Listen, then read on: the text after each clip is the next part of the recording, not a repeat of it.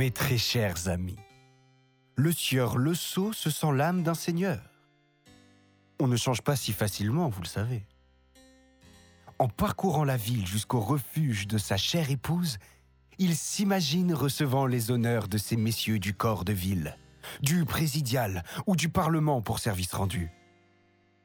Il rédige même, en son fort intérieur, un premier discours, plein d'humilité et d'élégance, quand la triste réalité s'offre à lui et le sort brutalement de ses rêveries.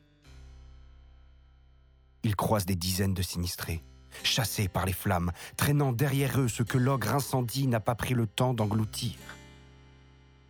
Le ciel, malgré l'heure matinale, est sombre comme une soirée d'hiver sans lune. L'air est suffocant et, bien qu'il évite soigneusement de se frotter aux flammes, sent le souffle du dragon médiéval.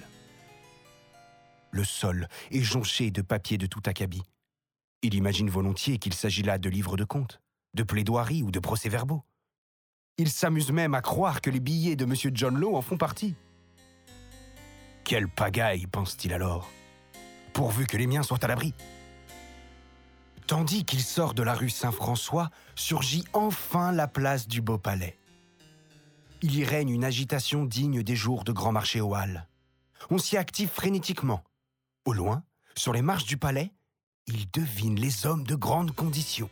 Messieurs de Briac, premier président du Parlement, et Fédot de Bourou, intendant de Bretagne, deviser et exercer leur autorité.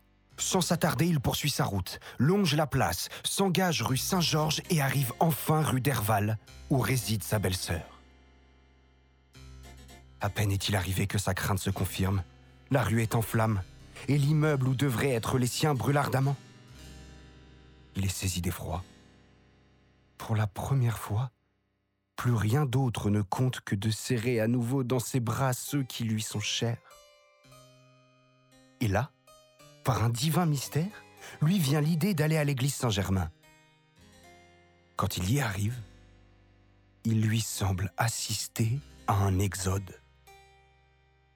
Les rescapés s'entassent à l'intérieur. On y trouve de tout.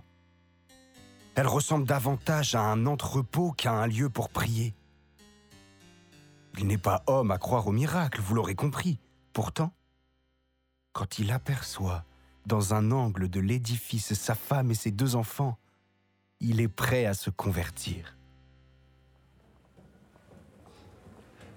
Augustin Augustin Nous sommes ici Oh mon Dieu Mes enfants Marie Vous êtes sains et saufs Oh, quel bonheur de vous retrouver Augustin, où étais-tu? Tu devais nous rejoindre chez ma sœur. Cela fait près de deux jours que tu es parti. Je te raconterai plus tard. Laisse-moi profiter de ce moment. Mais Augustin, tu pleures? Tu as vraiment mauvaise mine. Ce sont des larmes de joie. La rue d'Herval était en feu. J'ai cru vous avoir perdu pour toujours. Les soldats du régiment d'Auvergne nous ont évacués pour nous conduire ici. Nous ne savions où aller. Que se passe-t-il à l'extérieur? Les flammes sont partout. Plus aucun bâtiment ne tient debout. C'est un désastre. Ici, nous sommes en sécurité. Tout le monde dit que Dieu ne laissera pas sa maison brûler. Maintenant, il faut te reposer. Où as-tu mis la malle que je t'ai confiée? Je n'ai pu la prendre. Il m'a fallu choisir entre elle et ses maigres affaires pour nous couvrir. Elle était trop lourde. Ce n'est pas grave, ma chérie. Vous voir vivant. Rien d'autre n'est important. La cassette Qu'en as-tu fait? J'ai dû la confier pour aider à combattre le feu. Toutes nos économies sont perdues, Augustin. Nous reconstruirons, Marie. Il reste le vin que j'ai pu évacuer. Tu as raison. Maintenant, viens t'allonger. Tu en as bien besoin. Je vais y aller. Il faut l'arrêter à tout prix. Je te l'interdis. Ce n'est plus de ton âge. Si je te perds, je ne m'en remettrai pas, et les enfants non plus. Il le faut, Marie. Restez ici. Au moins, je saurai où vous trouver.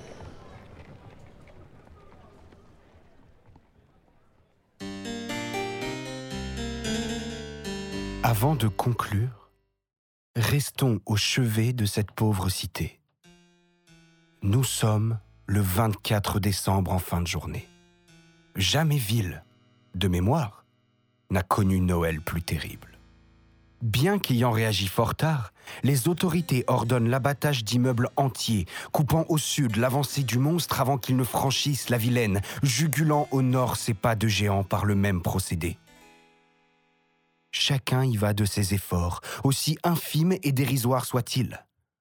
Les pères des cordeliers, cela peut amuser vos esprits éclairés, dressent même une croix, place du palais, comme le ferait un exorciste pour chasser le démon les bras des volontaires, le courage des leçons, les croix dressées, les prières nombreuses, les statues miraculeuses, ne peuvent empêcher que 32 rues soient détruites.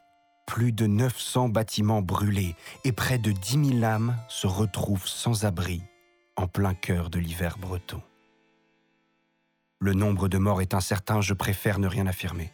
Il faut encore quelques jours Certains chroniqueurs parlent de six, pour que la bête soit définitivement anéantie grâce au renfort de la pluie. Fidèles auditeurs, je vous entends d'ici. Ce narrateur est un petit malin. Il nous balade depuis le premier moment de cette histoire, nous divertit avec les péripéties du sieur Le Sceau, lui taillant un habit étriqué et sans crier gare, en fait un homme courageux. Chers amis voyageurs, avant de vous quitter et de vous laisser reprendre votre route, j'aimerais vous enseigner ceci. Ce ne sont pas les paroles, souvent pleines de fantaisie, qui font les gens de qualité, mais bien leurs actes.